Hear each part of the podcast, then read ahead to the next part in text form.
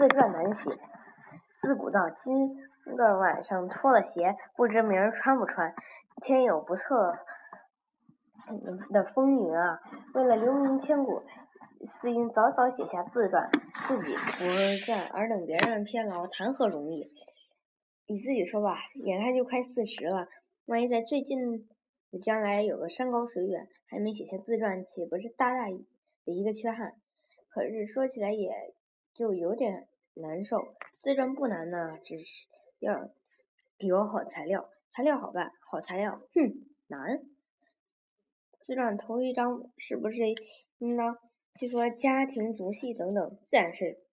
人由何处生？水从哪来？总得说个分明。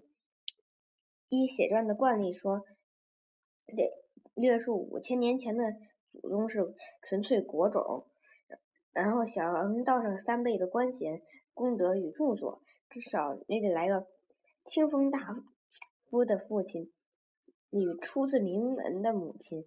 有没有这么适合体裁的双亲？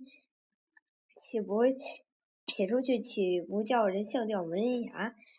您看这一招就把咱这个对头弯，咱没有这种父母，而且准知道五千年前的祖宗不见得比我高明，好意思大书特书清风普罗大夫与出自不明之门吗？有就是有这个勇气，也危险呢。普罗大夫之子共党耳，推出斩首，岂不糟了？英雄不怕出身低，可也得先变成英雄啊！汉刘邦是小小的亭长，淮阴侯也讨饭吃，可人大家都变成了英雄，自然有人捧场喝彩。咱是不是英雄？毕竟审查，不太像。自传头一章根本没着落，再说第二章吧。这儿应该说怎样降生？怎么在胎中多住三个月？怎么在产房里闹妖精？怎么天上落星星？怎么生下来提升如豹？怎么左手拿着块线羊？我细问过母亲，这些事一概没有。母亲只说生下来奶不足，常贴吃高干，嗯，所以到如今说啊，还有时候一阵阵的发糊涂。第二章又可以休矣。第三章得说幼年入学的光景喽，幼怀大志，寡言笑，囊萤刺骨，这多么好听！可是咱呢，不记得有过大志，而是见别人吃糖馅烧饼就馋得很，到如今也没有完全改掉。逃学的事儿，嗯，倒不常干。而爱说玩与罚跪说起来，似乎并不光荣。第三章即使勉强写出，也不体面。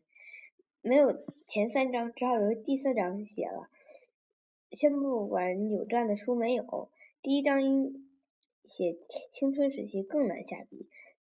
假如专为泄气，又何必自传？当然得吹腾着点儿。事情又奇怪，想吹都吹不起来。人家牛顿先生看苹果落地，就想，嗯，那么想出那么多典故来。我看见苹果落地，不。不等它落地就摘下来往嘴里送。青春时期如此，现在也也没长进多少。不但没做过惊天动地的事，而且也没有存过惊天动地的心。偶尔大喊一声“天并不惊”，多地两脚，地也不动。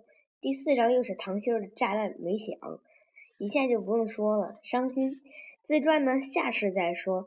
好在马上为善，或者还不太晚，多积点阴功，下辈子咱也生在贵族之家。专是自传的第一章就能写八万多字，气死无数小布尔乔亚。